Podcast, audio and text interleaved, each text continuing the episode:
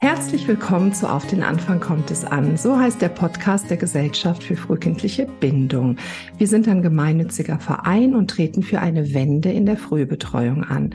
Ich bin dort mit im Vorstand. Claudia Stolz ist mein Name. Heute bei mir im Podcast ist Professor Dr. Julia Zwank. Liebe Julia, ich bin so, so dankbar und froh, dass du heute hier bei mir im Podcast bist und ja, die Arbeit unserer Gesellschaft unterstützt. Ich schätze deine Arbeit sehr und immer wenn ich irgendwas von dir lese, da geht mir das Herz auf und es spricht mir absolut aus der Seele. Du bist die Gründerin von Good Parenting und weil wir unsere Kinder immer prägen, liest man eigentlich ja immer im Zusammenhang mit dir, also zumindest wenn ich irgendwas lese oder wir Korrespondenz haben, ist dieser wunderbare Spruch immer mit drunter.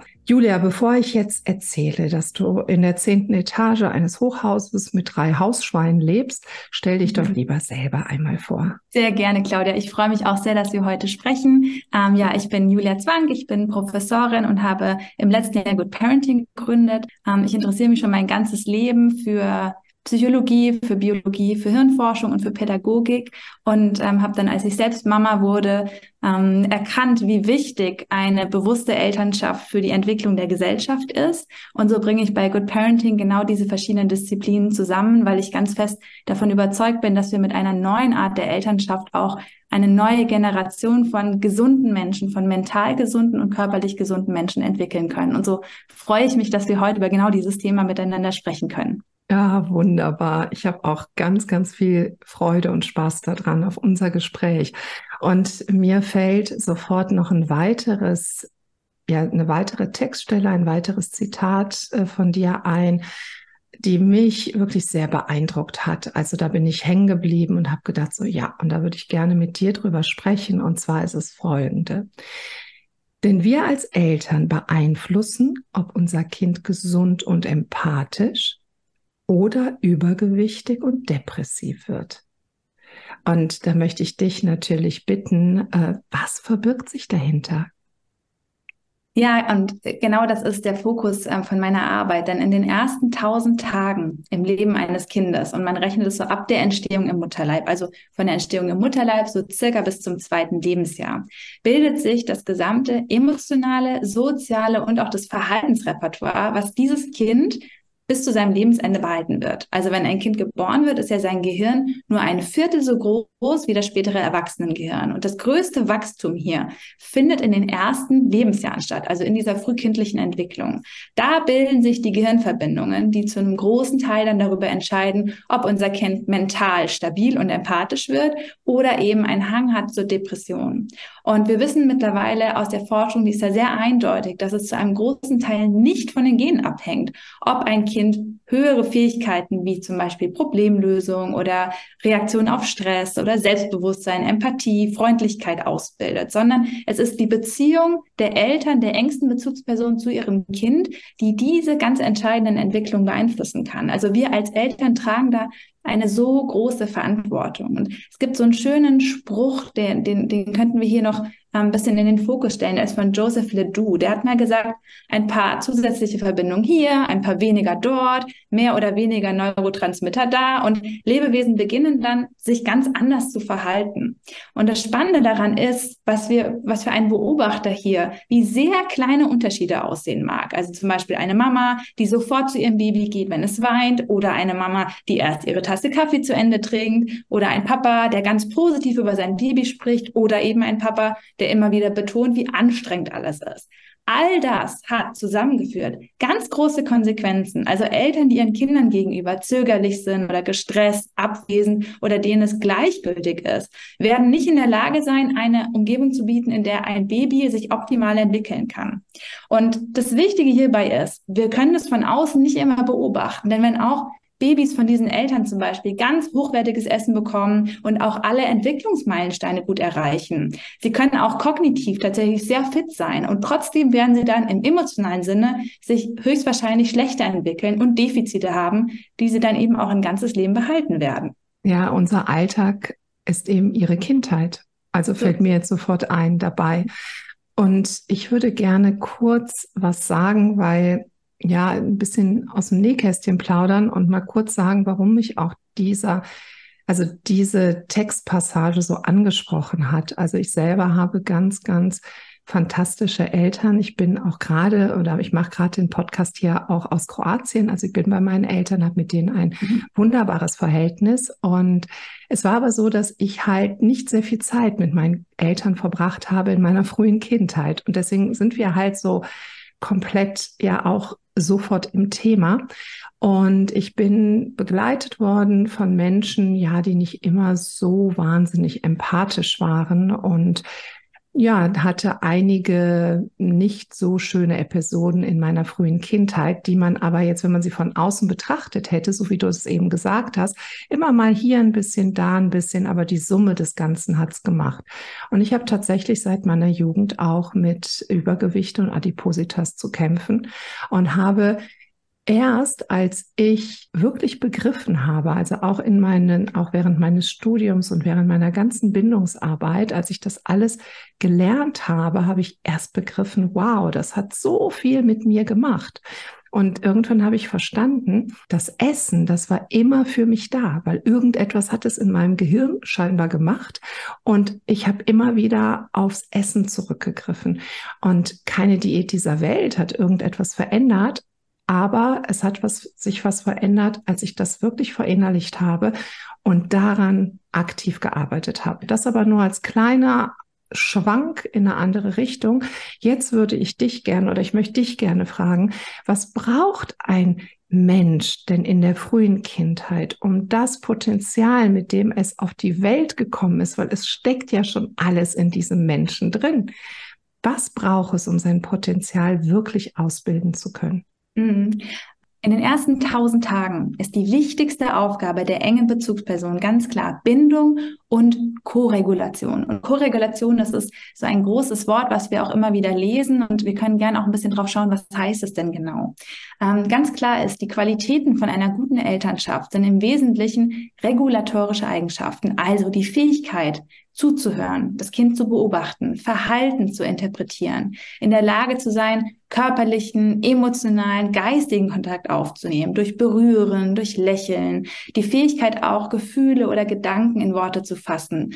Ähm, das alles herzustellen oder eben auch wiederherzustellen nach stressigen Situationen, die das Kind erlebt hat. Denn wir müssen uns vorstellen, Kinder haben neurologische Grundbedürfnisse, also physische natürlich, wie Schutz, Wärme, Nahrung, aber eben auch psychologische wie zum Beispiel Bindung. Und das ist angeboren, das ist auch ähm, kulturell übergreifend. Also ein, ein Kind, in, das in Asien aufwächst, ein Kind, das in Afrika aufwächst, haben alle die gleichen neurologischen Grundbedürfnisse.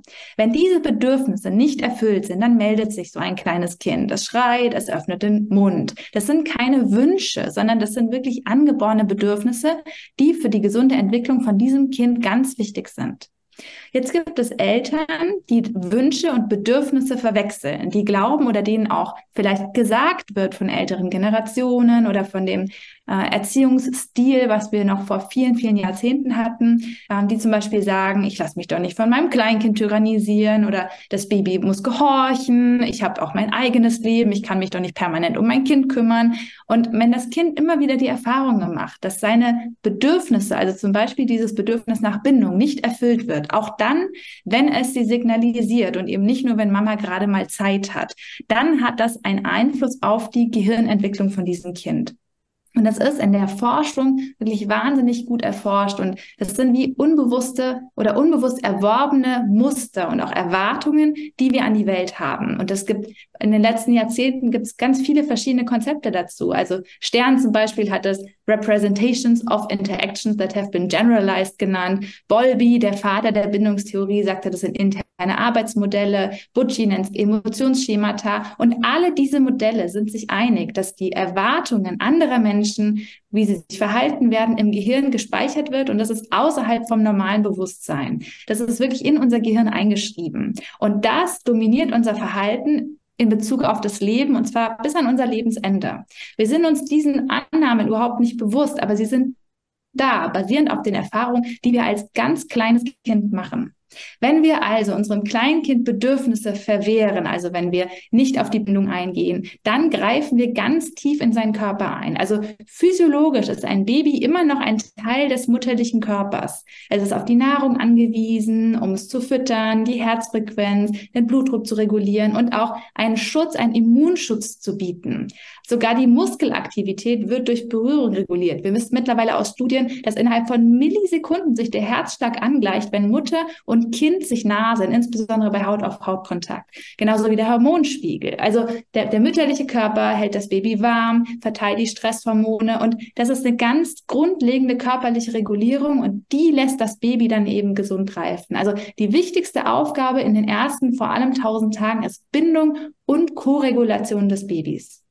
Also kann man so sagen, dass es fast wie so eine Blaupause ist, die sich irgendwie in meinem Gehirn ablegt, wo ich dann später in meinem Leben halt wieder zurückgreife.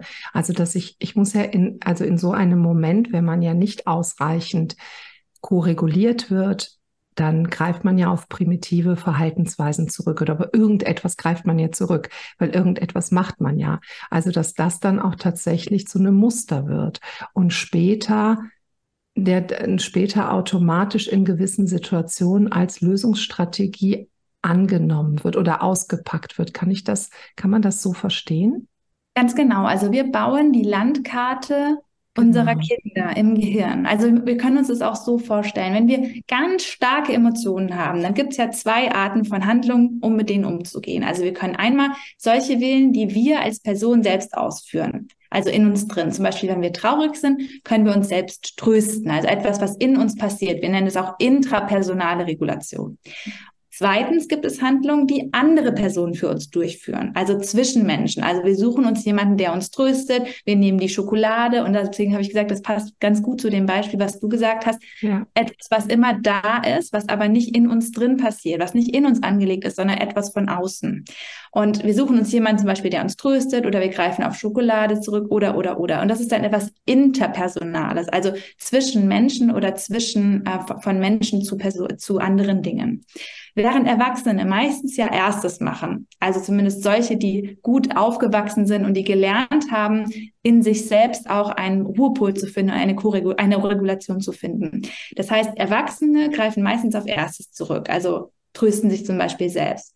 Babys können nur das Zweite, also die Regulation durch andere Menschen. Sie haben keine Möglichkeit, sich selbst zu regulieren. Also das Baby weint, schreit, drückt sich aus, dass es Hilfe braucht. Und diese Fähigkeit, irgendwann sich selbst zu beruhigen, entsteht nur aus der Erfahrung, dass andere früher für uns da waren. Anders kann diese Fähigkeit sich tatsächlich nicht entwickeln. Also reif genug, sich selbst zu beruhigen, ist ein Kind auch erst mit ungefähr fünf, sechs Lebensjahren und auch nur dann, wenn es vorher die Erfahrung gemacht hat, von anderen reguliert worden zu sein. Und deswegen ist es so wichtig, dass wir diese Aufgabe als Eltern ernst nehmen in den ersten Lebensjahren, weil wir da wirklich das Fundament für jede Art von späterem Umgang mit Emotionen schaffen. Das ist ab der Geburt nicht ausgeprägt. Es entwickelt sich nur dann, wenn die Kinder die Erfahrung machen, ich habe Stress und da ist jemand, der mich tröstet. Ich habe Stress Stress, da ist jemand, der mich tröstet. Und so können wir die, das Gehirn miteinander so vernetzen, die verschiedenen Areale, dass das Kind es irgendwann selbst kann und auch als Erwachsener fähig ist, nicht, wie du gerade gesagt hast, primitiv zum Beispiel draufzuhauen, jemanden zu schlagen, sondern eben bewusst Emotionen auch zu regulieren. Wie, also, ach, das, das geht mir immer so von, von unten nach oben und wieder, wieder zurück, wie Kinder ja eben diese Co-Regulation brauchen. Also einen Menschen, dem sie, dem sie etwas übergeben können und der es dann für die in verdaubare Stücke zerteilt und irgendwie wieder zurückgibt. Also wie so ein, ja. wie so ein Stoffwechsel der Seele. Mhm. Die, es ist aber ja nicht egal, welcher Mensch das ist. Also man könnte ja jetzt sagen, in einer außerfamiliären Betreuung, wo wir ja etwas später auch noch drauf eingehen wollen, also mhm. es ist nicht egal, welcher Erwachsene jetzt in der Nähe ist und ähm, das, also das macht. Also sonst könnte irgendwie jeder kommen und sagen, ja, jetzt bin ich halt mal bei dem Kind und du kannst jetzt gehen. Also es ist ja schon so, dass die, es gibt ja eine, eine primäre Bezugsperson. Also es gibt ja einen Menschen, der für das Kind so besonders wichtig ist. Also so als Stichwort Bindung an dem Punkt. Mhm. Absolut, ja. Also müssen, Babys oder Kinder, auch später Erwachsene, wir haben eine Bindungshierarchie in unserem Kopf. Also wir müssen uns das wirklich wie eine Pyramide vorstellen. Und an der ersten Stelle steht die Person, zu, denen das, zu dem das Kind in den ersten Lebensmonaten das größte Vertrauen aufgebaut hat. Und das ist meistens natürlich die Mutter. Und an zweiter Stelle steht meistens der Papa und dann kommen häufig ähm, familiäre Bezugspersonen wie Oma, Opa, Tante, Onkel, je nachdem, wie intensiv der Kontakt ist. Ganz wichtig, es geht hier gar nicht primär um die Zeit, die das Kind mit dieser Person verbringt, sondern um die Qualität der Beziehung. Und diese Person ist dann der Mensch, dem das Baby vertraut. Also wir müssen uns ja vorstellen, ein Baby kommt auf die Welt und ist ja erstmal ganz grundhilflos und ist ja angewiesen auf die Hilfe von anderen. Und deswegen hat auch der Körper genau diese Überlebensfunktion des Schreins, des sich Meldens, weil dadurch sichert ja das Baby sein Überleben. Und dann findet es so ab dem sechsten Monat meistens, sechsten Lebensmonat, lernt es, welche Person ist denn da für mich, die mich nährt, die mich schützt, die mich wärmt. Und zu dieser Person fasst das Baby Vertrauen. Und von dieser Person, also einer engen Bezugs Person braucht dieses Kind dann genau diese Koregulation. Und diese, du sagtest eben, dass nicht so sehr die Zeit der Faktor ist, sondern die Qualität. Was jetzt aber nicht heißt, so verstehe ich das, dass es jetzt ausreicht, wenn meinetwegen, nehmen wir mal an, die Mutter ist die primäre Bezugsperson, die ist vom Kind so als die also dafür auserkorene, falls noch mal heute ein Säbelzahntiger kommt, die wird den sicherlich vertreiben. Die hat sich da als Beste erwiesen. Es ist jetzt nicht so, dass eine Stunde Mutter am Tag jetzt irgendwie reicht und die andere Zeit irgendwie durch andere Personen abgedeckt werden kann. Also es ist schon auch wichtig, ja, mhm. weil also ne, du sagtest eben einmal, es ist nicht die Zeit und da, deswegen wollte ich das nochmal kurz in den Fokus nehmen, dass mhm. sicherlich nicht das, das auf dem Kind glucken das Wichtige ist, aber die Signale erkennen.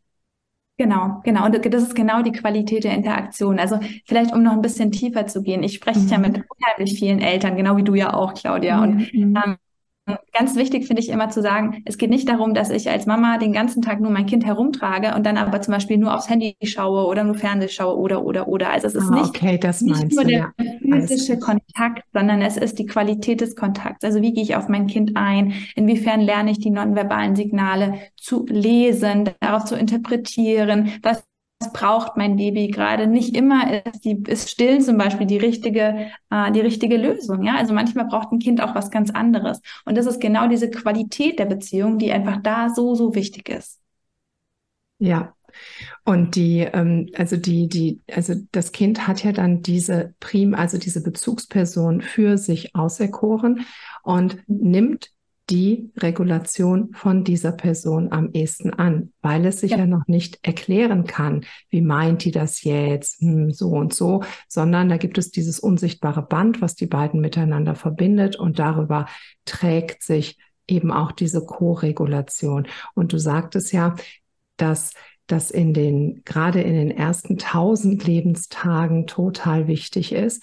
Und wie ist das denn, wenn jetzt ein Kind nach den ja, mit sechs, sieben, acht Monaten, ich finde das so, auch so von der Natur so toll eingerichtet. Dann, wenn das Kind anfängt, ne, sich auch zu bewegen oder sich vielleicht wegzurollen oder wegzurobben oder, oder, oder, dass dann eben auch klar ist, hey, du bist bitte in meiner Nähe und kümmerst dich um mich. Das Kind hat dann dieses Bild dieser Person in, oder also hat das jetzt für sich erkoren. Es ist ja auch so, dass da ähm, zweifelt das Kind vielleicht noch ein bisschen daran. Also worauf ich hinaus will, ist, muss ich dem Kind jetzt im Nachgang auch nochmal beweisen, dass es sich tatsächlich auch darauf verlassen kann, also dass dieses innere Bild wirklich auch ganz stark wird. Oder reicht es, okay, bis zum sechsten, siebten, nehmen wir mal an, bis zum ersten Lebensjahr war ich jetzt als Mama da. Das Kind hat eine sichere Bindung zu mir aufgebaut und jetzt kann es eben auch für 35, 40 Stunden am Tag woanders sein. Nein, gar nicht. Und da ist genau dieses Thema Bindung ja auch das ganz Zentrale und auch die Bindungstheorie. Denn erstmal ist, geht es um den Zeitraum ja in den ganzen ersten Lebensjahren. Und also wenn vom Gehirn her können wir uns das so vorstellen. Wir haben zwei Areale in unserem Gehirn, die bei sowas wichtig sind. Das ist einmal die Amygdala, das ist unser Angstzentrum, das mehr oder weniger Bedrohung erkennt. Also zum Beispiel, das Kind ist jetzt auf dem Spielplatz und jemand, ein anderes Kind klaut diesem Kind die Schaufel oder eine Spinne kommt oder wir liegen mit drei Monaten, mit sechs Monaten, mit neun Monaten nachts alleine im dunklen Zimmer. Also ein Kind erlebt stressige Situationen, auch wenn es vielleicht laufen lernt, dann fällt es vielleicht draußen im Garten mal hin oder wenn es gerade schon äh, ein bisschen weiter ist und anfängt zu hüpfen, dann, dann fällt es beim Hüpfen hin. Also verschiedene Situationen, die das Kind erstmal aus dieser Fassung bringen und in eine Stresssituation bringen. Dann reagiert dieses Angstzentrum ganz unbewusst und automatisch. Das Kind weint oder schreit und sucht erstmal die Bezugsperson, die erklärt, was ist denn da gerade passiert. Also das ist die Stressreaktion von dem Kind, was dann reguliert werden muss.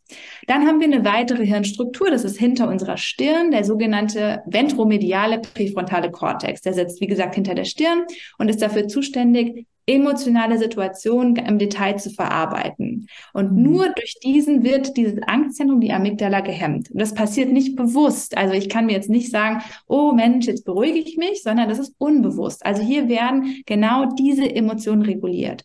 Und die Verbindung zwischen diesen beiden Bereichen ist nach der Geburt noch ganz schwach die muss ausgebildet werden, dass, dass sich Kinder irgendwann selbst regulieren können. Und wenn diese Verbindung in den ersten Lebensjahren, und wir sprechen hier nicht nur über das erste Lebensjahr, sondern in ja. den gesamten ersten Lebensjahren, wenn die immer wieder genutzt wird und es geht nur mit Hilfe der engen Bezugsperson. Also das Kind regt sich auf, hat Stress und kann sich dann mit den Eltern wieder beruhigen und regt sich auf, hat Stress und kann sich dann mit Hilfe der Eltern wieder beruhigen. Dann wird diese Verbindung immer stabiler und wenn das nicht passiert, dann bleibt diese Verbindung schwach und zwar für immer.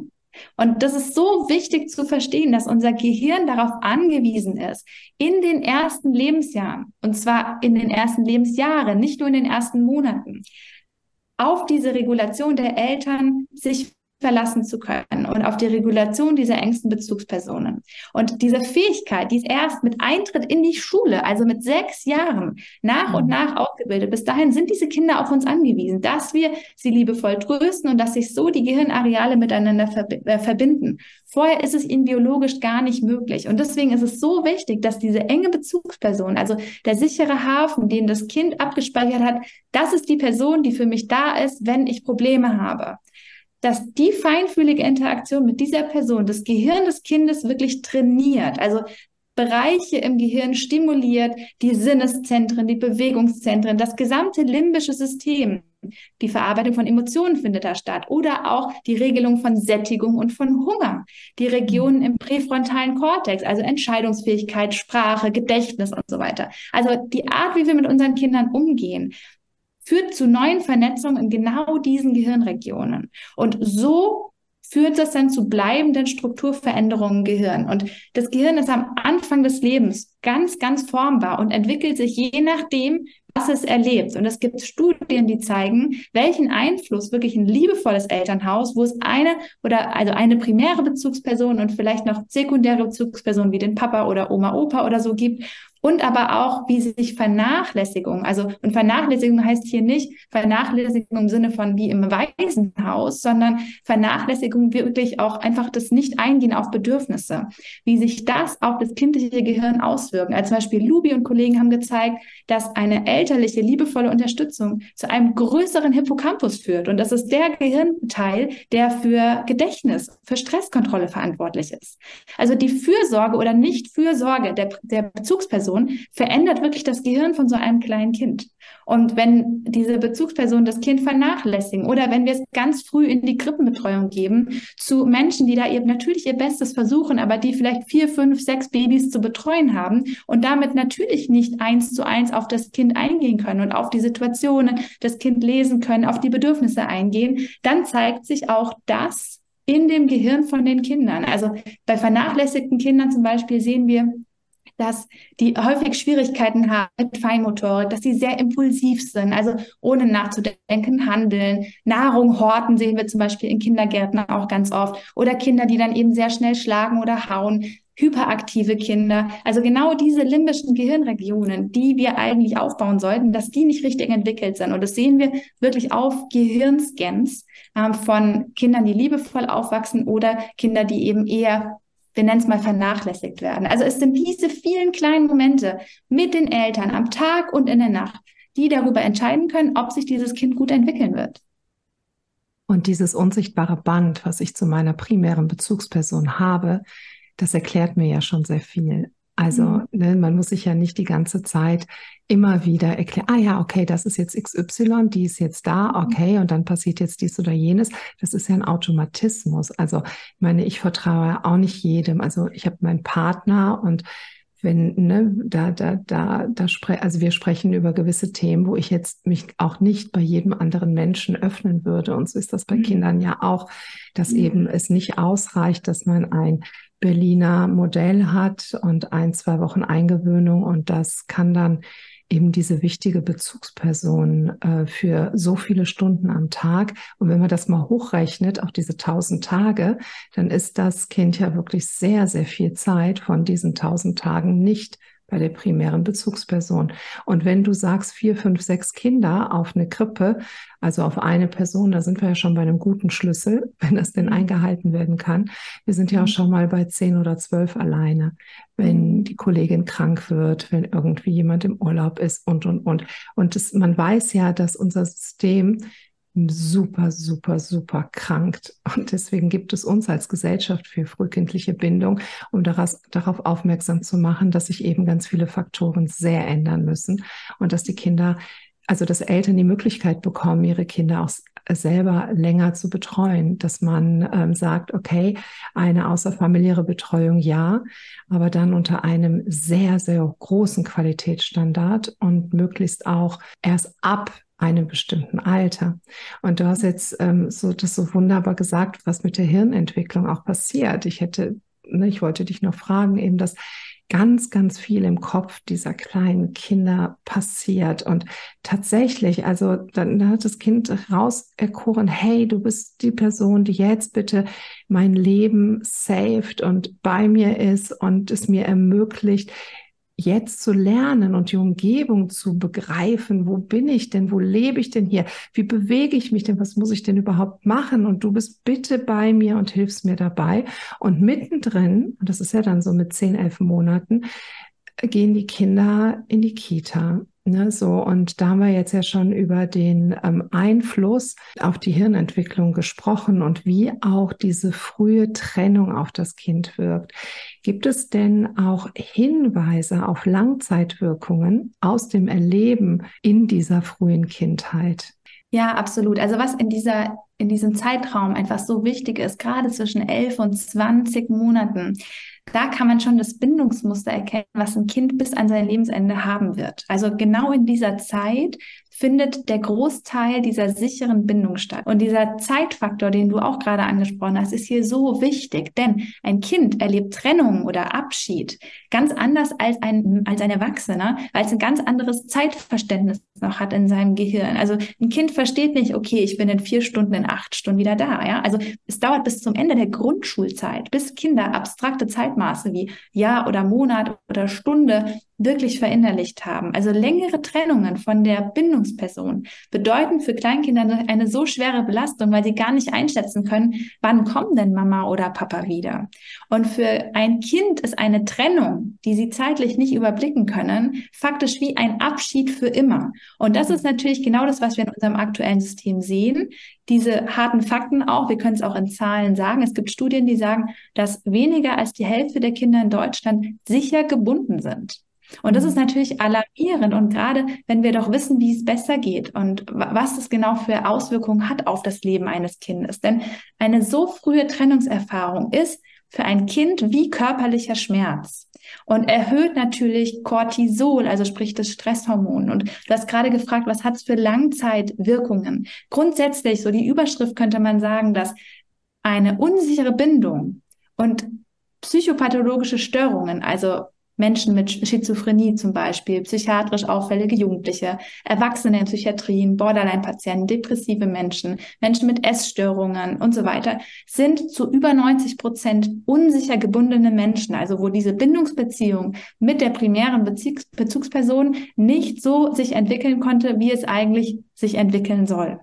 Und auch die Zahlen sind auch weiterhin alarmierend, weil jeder dritte in Deutschland erleidet im Laufe seines Lebens psychische Probleme und der Trend geht da aufwärts. Also Depressionen zum Beispiel nehmen massiv zu. Also da gibt es Statistiken, ähm, dass die sagen, dass seit den späten 80er Jahren bis heute die Rate für Depressionen um 400 Prozent gestiegen ist. Ja, also das sind alles Dinge, die für, für mich als Forscherin, aber natürlich auch als Mama ganz alarmierend sind. Und andere ja. behaupten auch zum Beispiel, dass Aggressivität und auch asoziales Verhalten bei Kindern massiv zunimmt, weil wenn wir in der Kindheit lernen, dass niemand auf uns reagiert, dann lernen wir, dass es einfach gar nichts bringt, sich zu äußern oder Bedürfnisse zu äußern. Und das hat auch eine direkte Wirkung ähm, zum Beispiel auf unser Immunsystem. Also es gibt ja so diesen Trend, Babys schnell zur Unabhängigkeit zu erziehen. Also in drei Tagen durchschlafen, in drei Tagen trocken werden, allein liegen, allein schlafen, sich ganz schnell an fremde Menschen binden und so weiter. Also alles das, wofür der Körper eines Babys gar nicht biologisch gemacht ist. Und damit untergraben wir erfolgreich alle Bedürfnisse, die ein kleines Baby hat. Und wenn solche Babys sprechen könnten, dann würden sie wahrscheinlich sagen, keine Sorge, ich störe dich schon nicht. Also die Babys spüren natürlich, dass ihre Abhängigkeit, dass ihre angeborene Bedürftigkeit eigentlich nicht willkommen ist und lernen dann auch ihre Gefühle zu verbergen. Und wenn diesen Kindern dann so eine Art von reaktionsschneller Elternschaft gefehlt hat, dann wird dieses Spektrum an Gefühlen kann sich gar nicht entwickeln. Also dort in den Gehirnregionen, wo die verschiedenen Nuancen von Gefühlen, also eben auch mal die Wut oder die Angst oder die Trauer, wo das abgespeichert wird, diese Gehirnregionen können sich dann nicht richtig entwickeln. Und es gibt äh, die, diese Untersuchung, die sagt, dass solche Menschen dann häufig zu so Pragmatikern werden, die versuchen, nicht in Gefühlen zu verweilen, ihre eigenen nicht und auch die von anderen nicht wirklich wahrzunehmen. Doch auch wenn sie so wirken, als haben sie alles im Griff, sagt ein Blick in den Körper da was ganz anderes und wie verletzlich diese Menschen tatsächlich sind. Und es gibt Studien zum Beispiel von Thermoschock, die ähm, Krebspatienten und den Umgang mit Emotionen untersucht hat. Und hier können wir ganz klar sagen, dass es Hinweise darauf gibt, dass wenn ein Krebspatient zum Beispiel in der Lage ist, Wut und Trauer auszudrücken, also wenn er eine Bezugsperson zum Beispiel hatte früher, die ihm gelernt hat, Gefühle zu regulieren, Gefühle zu benennen, zu identifizieren und dieser Krebspatient in der Lage ist, Wut und Trauer auch auszudrücken, dass dann mehr Lymphozyten gebildet werden, um mit dem Tumor umzugehen. Und wer Wut ausdrückt, erregt eben auch das sympathische Nervensystem, wodurch die Produktion von diesen Lymphozyten weiter unterstützt wird und diese Immunantwort einfach stimuliert wird. Also wir bilden wirklich das Immunsystem von unseren kleinen Kindern. Und wenn die Wut nicht ausgedruckt wird, dann kann eben dieser Stress auch chronisch werden. Dann bleibt das Stresshormon Cortisol im Körper. Wenn wir die Kinder nicht koregulieren, ist denn die Gehirne überflutet mit Cortisol, also mit Stresshormonen. Das beeinflusst wieder die Entzündungsreaktion des Körpers, um zum Beispiel mit Infekten umzugehen. Und das ist dann eben der Nährboden eigentlich für alle Arten von Krankheiten, auch wie Krebs und so weiter. Das Problem ist hier, dass wir natürlich die Auswirkungen nur in der Langzeitperspektive sehen. Also wir können nicht heute sagen, das Kind wurde, äh, hat keine ähm, wirkliche Bindung zu einem aufbauen können und wir sehen in einem Jahr dann die Effekte, sondern die zeigen sich nach 10, 20, 30, 40 Jahren erst. Und deswegen ist es so wichtig, glaube ich, dass wir genau dafür dann sensibilisieren, dass wir verstehen, wie wichtig diese Elternschaft und diese reaktionsschnelle, die bindungsorientierte Elternschaft in den frühen ersten Lebensjahren auf das Immunsystem zum Beispiel ist, auf Entzündungsreaktionen im Körper, auf äh, Lymphsysteme, also wirklich wie der Körper funktioniert. Ähm, das bilden wir als Eltern und die Hormone, die wir hier ausschütten mit unserem Kind, bilden genau diese körperlichen Funktionen aus. Und damit entscheiden wir, wie gesund ist dieser Mensch, wie robust ist dieser Mensch für sein ganzes weiteres Leben. Wow. ja, wow. Wahnsinn. Ich sitze hier wie ein Wackeldackel. Also wenn ihr mich jetzt sehen könntet, ist es wie so ein Wackeldackel und ich nicke und ich nicke und ich nicke und ich habe die ganze Zeit Bilder in mir, weil ich seit sehr, sehr vielen Jahren in Kitas unterwegs bin, bei Tagespflegepersonen unterwegs bin, die ausbilde. Ich war selber Tagespflegeperson. Ich hatte mhm. eine ganz kleine Gruppe. Wir waren zu zweit oder zu dritt. Wir haben wirklich sehr, sehr bedürfnisorientiert begleitet. Wir haben ganz lange Eingewöhnung gehabt und, und, und. Und ich habe es nicht hingekriegt. Also nicht ich, weil ich irgendwie versagt hätte, sondern es, es war nicht möglich, diese kleinen Menschen mit einem Jahr so aufzufangen, dass man ein durchweg gutes Gefühl hat. Und bei mhm. uns war es schon so, dass wir so eine enge Erziehungspartnerschaft mit den Eltern hatten. Die Eltern immer bereit waren, die Kinder abzuholen, wenn wir gesagt haben, es fühlt sich nicht gut an. Aber mhm. egal, was wir gemacht haben, wir kamen nicht an diese Kinder dran. Also es war, es ist auch das Kind in Tragetücher packen und tragen und machen und tun. Es war man hat die Not förmlich gespürt und das kann ich nicht anders sagen. Gerade bei diesen ganz kleinen Menschen, als die Kinder dann zwei und älter waren, war es dann so, dass es für eine geringe Zeit am Tag durchaus so war, dass wir einen Zugang gewinnen konnten und dass dann auch so eine ganz sukzessive Eingewöhnung sehr, sehr, sehr bedürfnisorientiert, sehr empathisch von unserer Seite, auch mit sehr großem Wissen über die Entwicklung in der frühen Kindheit, da war es wenigstens möglich, so Ansätze zu schaffen. Und wenn ich jetzt mal den Switch mache auf die, auf die Tatsachen, die da draußen sind. Und nein, liebe Eltern, alle, die ihr das jetzt hört, ihr habt nicht den einzigen Kindergarten erwischt, wo eben alles super, super gut läuft, weil auch da haben wir ja nun mal auch Forschungen drüber und haben festgestellt, dass unter einem Prozentsatz in ganz Deutschland die Kitas dem Standard entsprechen, dass es überhaupt gut sein kann. So, und dann nehmen wir jetzt auch nochmal das, was wir jetzt alles gehört haben, also dass es auch vom Kind aus her gar nicht möglich ist. Also, dass das Kind ja dieses innere Bild der Mutter, der Hauptbezugsperson sich überhaupt nicht hochholen kann, um sich darüber zu regulieren. Also, wenn ich irgendwie einen Menschen vermisse, dann kann ich äh, diesen Menschen mir vor Augen holen innerlich und dann kann ich mich darüber trösten und weiß, weil ich Zeit und Raum kenne, wann ich diesen Menschen denn dann wieder sehe. Und mhm. bei uns in der Gesellschaft, ich kriege ganz häufig Mitteilungen, ja, in anderen Ländern läuft das ja auch gut. Frankreich wird immer gerne zitiert, da gehen die Kinder noch früher und noch länger und hin und her. Und da gebe ich auch immer gerne zurück. Vielleicht ist auch das ein Grund mit, warum Frankreich weltweit das Land mit der allerhöchsten Antidepressiva-Rate bei jungen Menschen ist. Aber vielleicht lösen wir Frankreich ja demnächst ab. So bei der Entwicklung 400 Prozent hast du eben gesagt. Also es ist schon wirklich, ähm, ja, wow, wow, mhm. wow.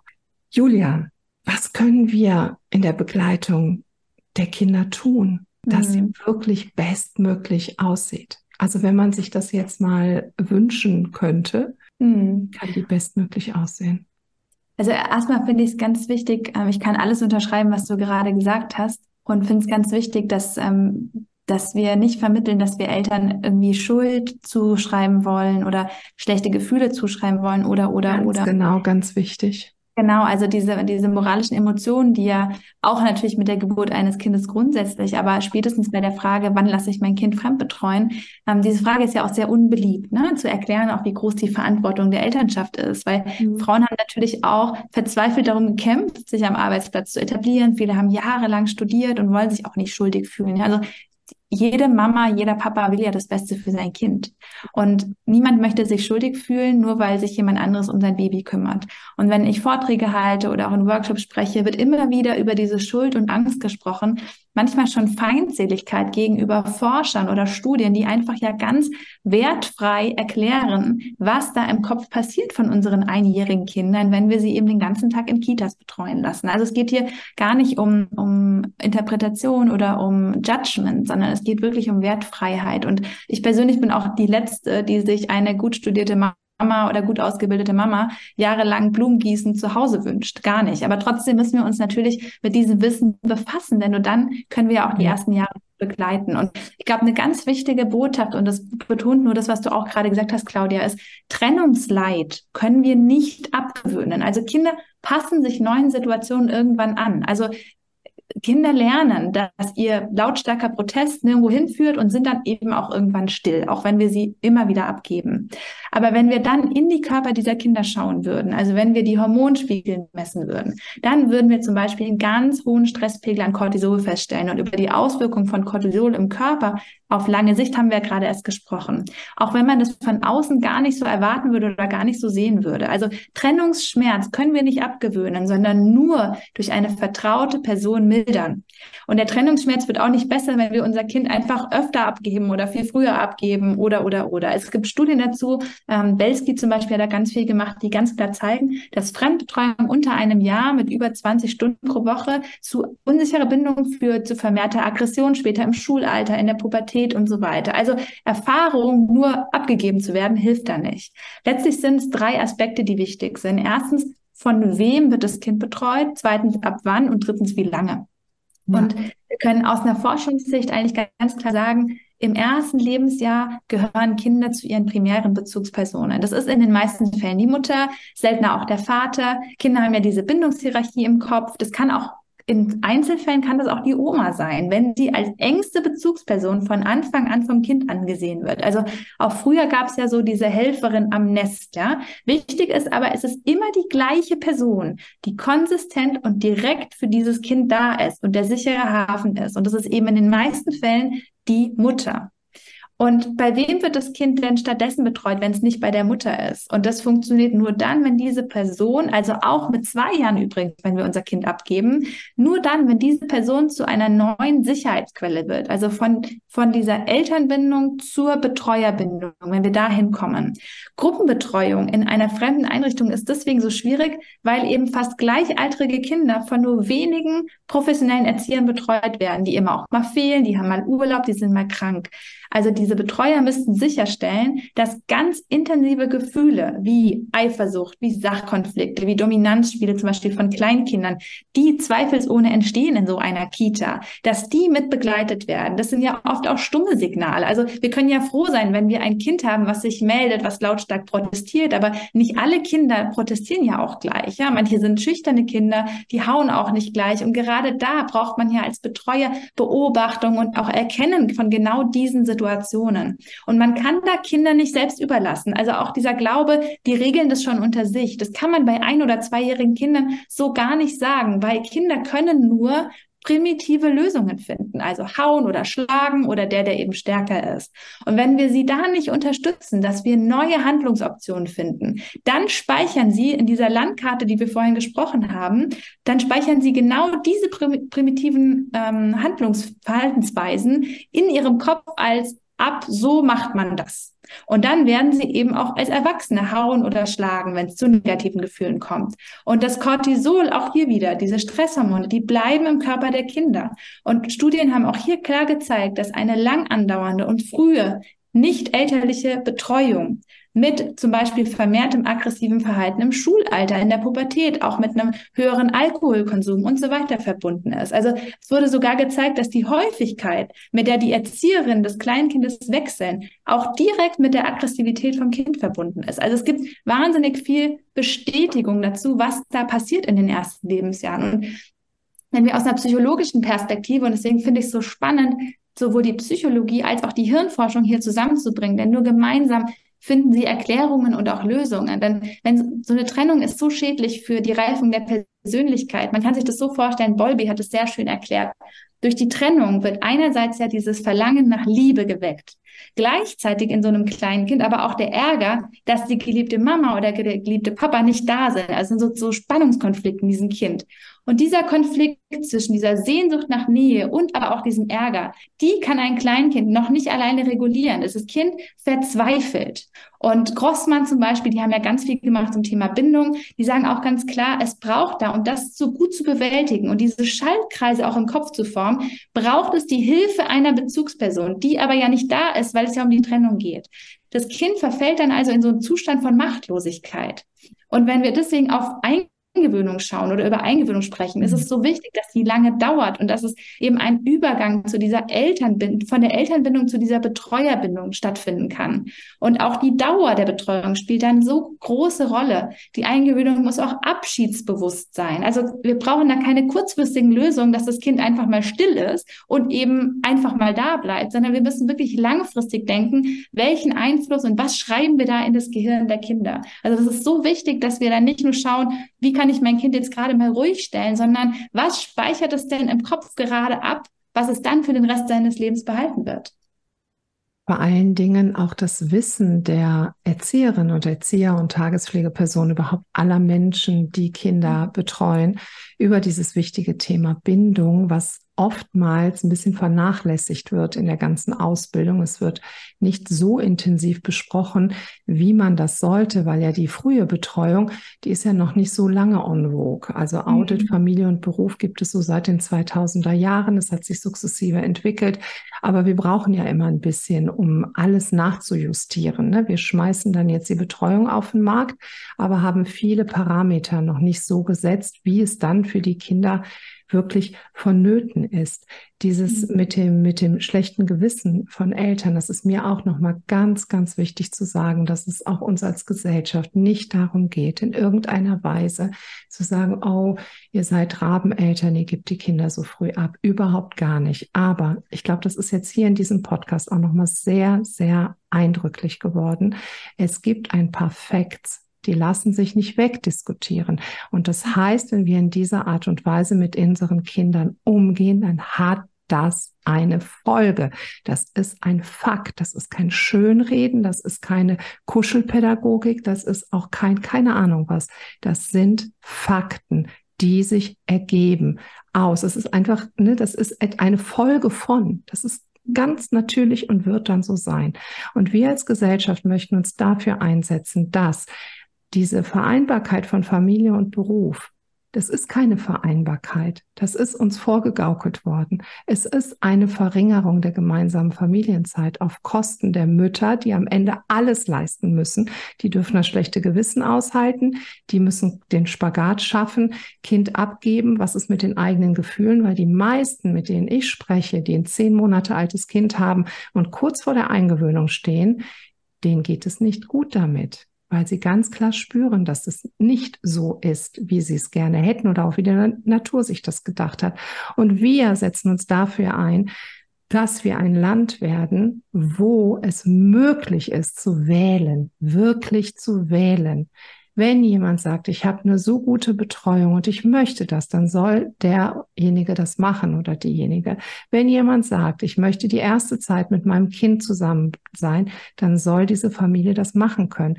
Wenn jemand sagt, ich möchte mir das teilen mit meinem Partner in den ersten drei Lebensjahren, dann soll diese Familie das machen können.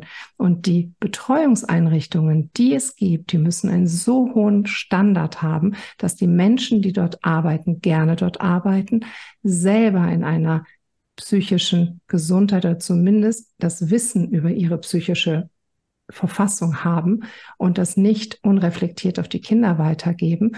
Und dann haben wir eine Betreuungslandschaft, die funktioniert. Und darum werden wir laut. Und ich glaube, das ist auch in deinem oder das ist auch etwas, was, was du da auch mitträgst, dass die Eltern bewusst werden und dass sie die Verantwortung übernehmen, weil die nimmt einem keiner ab. Also die gebe ich nicht an der Kita-Garderobe ab, die Verantwortung.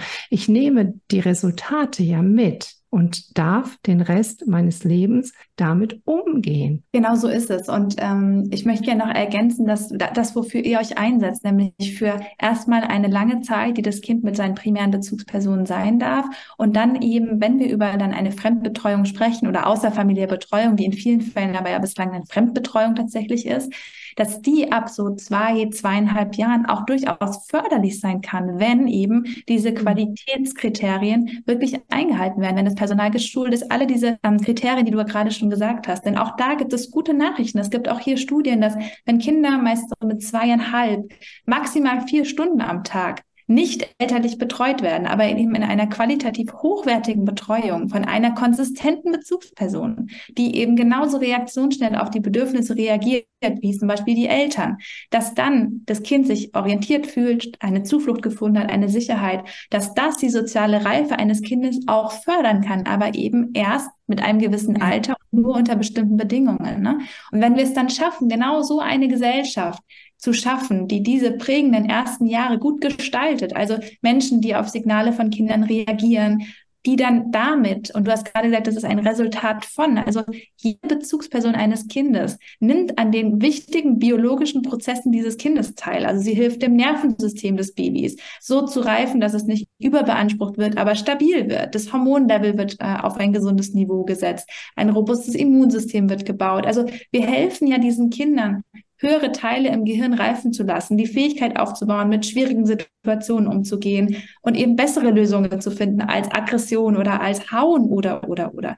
Und das ist doch eine Welt, wie wir sie eben auch sehen wollen, mit kooperativen, mit mental gesunden, mit empathischen Menschen, mit nicht nur kognitiv intelligenten Menschen, sondern eben auch sozial und emotional intelligenten Menschen. Also Fähigkeiten, für die wir die Weichen eben nur in der Kindheit stellen können. Und dann können wir doch eine Generation von Menschen bauen, die sich oder entwickeln, die sich von keinen Kindheitstraumata mehr erholen muss oder egoistische Ziele verfolgt, weil sie es einfach in der Kindheit nie besser lernen durften oder auch anders erlebt haben. Ja, ganz genau. Und alle, die diesen Podcast hier hören, das, das, das weiß ich einfach, weil alle Eltern wollen das Beste für ihr Kind so, weil wir eben die Kindheit prägen, alles, was wir machen. Und es geht gar nicht anders. Und wir müssen uns darüber im Klaren sein, dass die Situation, wir haben seit 2012 einen Rechtsanspruch in Deutschland auf eine außerfamiliäre Betreuung mit Abschluss des ersten Lebensjahres. Das heißt, der Staat ist im Zugzwang. Die müssen Betreuungsplätze schaffen. Und da kann es leider um, nur um Quantität und nicht um Qualität gehen. Und das haben ja jetzt die letzten Jahre auch gezeigt, dass dem so ist. Und deswegen muss da ganz stark gegengearbeitet werden. Die Qualität ist nicht gut und es ist auch nicht gewollt. Also wenn ich jetzt als mit meinen fünf Betreuungskindern, die ich hatte, dann wir waren zu zweit, es ist so, dass das kaum finanzierbar ist. Man kann, man kriegt hier in Nordrhein-Westfalen, nur um das kurz anzureißen, 4,50 Euro pro Betreuungsstunde pro Kind. Und wenn man das zu zweit macht und vielleicht irgendetwas vorher gelernt hat, dann, dann ist das überhaupt nicht möglich. Das heißt, die Betreuungspersonen werden schon gezwungen, viele Kinder zu nehmen und viele Stunden am Tag weil es sich mhm. sonst überhaupt nicht rechnet. Und die Eltern, die werden dazu angehalten, die Kinder ruhig mit eins oder unter eins in eine Tagespflege zu geben, aber dann bitte mit spätestens zwei weiter in die Kita. Also dann kommt die nächste Trennung. Und mhm. es ist ganz, ganz schwierig, Eltern, also wir haben es immer so gehandhabt, dass wir gesagt haben, wenn ein Kind zu uns kommt, dann bleibt das Minimum bei uns, bis es vier ist. Und die meisten Eltern haben sich auch darauf eingelassen.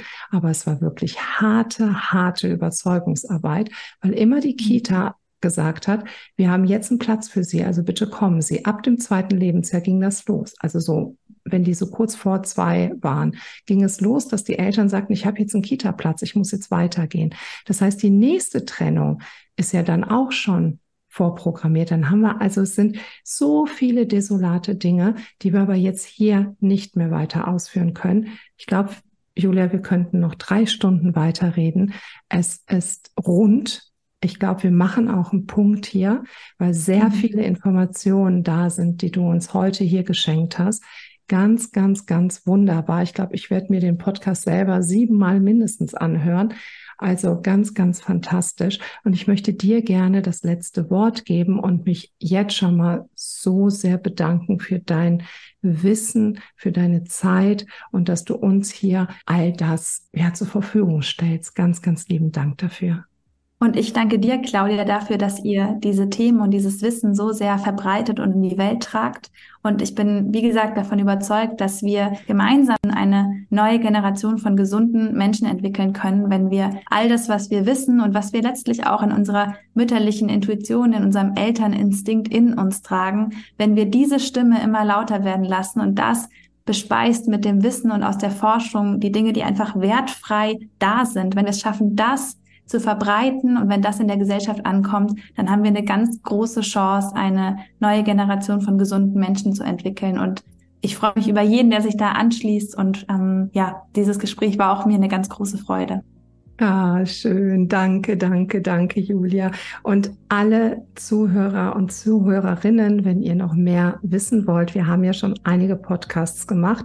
Da könnt ihr auch noch mal tiefer in Themen einsteigen. Wir haben eben kurz angerissen, was ist, was äh, findet Entwicklung in der Kita statt oder wie viel hat es mit Anpassung zu tun?